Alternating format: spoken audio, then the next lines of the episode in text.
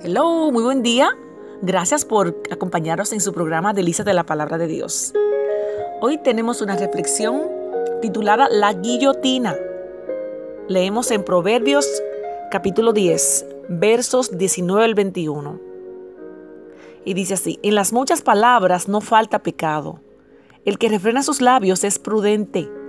Plata pura es la lengua del justo, mas es nada el corazón de los malvados. Los labios del justo sustentan a muchos, pero los necios mueren por falta de entendimiento. Llevaba a la guillotina a tres hombres. Le preguntaron al primero si quería eh, estar boca arriba o boca abajo cuando le llegara la hora final. Él contestó que quería estar boca arriba, para estar mirando al cielo al morir. Levantaron la hoja de la guillotina y ¡tan! la dejaron caer.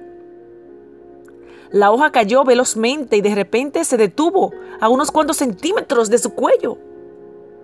Las autoridades consideraron esto como una intervención divina y liberaron al hombre, ya que no murió. Luego llegó el turno del segundo, quien miraba también muy decidido a morir, mirando al cielo, esperando tener la misma suerte del primero. La cuchilla fue levantada nuevamente y soltada.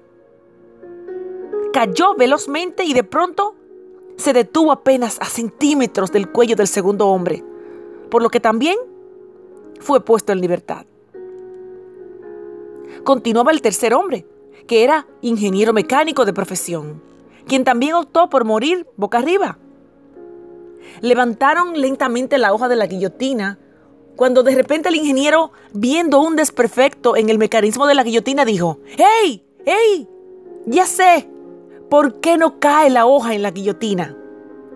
Los verdugos arreglaron el mecanismo y el ingeniero fue puesto nuevamente en la guillotina y, y esta vez funcionó perfectamente. ¡Wow! Aun cuando podamos estar ansiosos de compartir con otros lo mucho que sabemos, a veces es mucho mejor no decirlo. Frecuentemente nos metemos en problemas por decir algo que debimos callar. ¡Wow! Nuestro Señor nos dio dos ojos, dos oídos y una boca. Hay que usarlos en esta misma proporción titulado La guillotina. Dios te bendiga.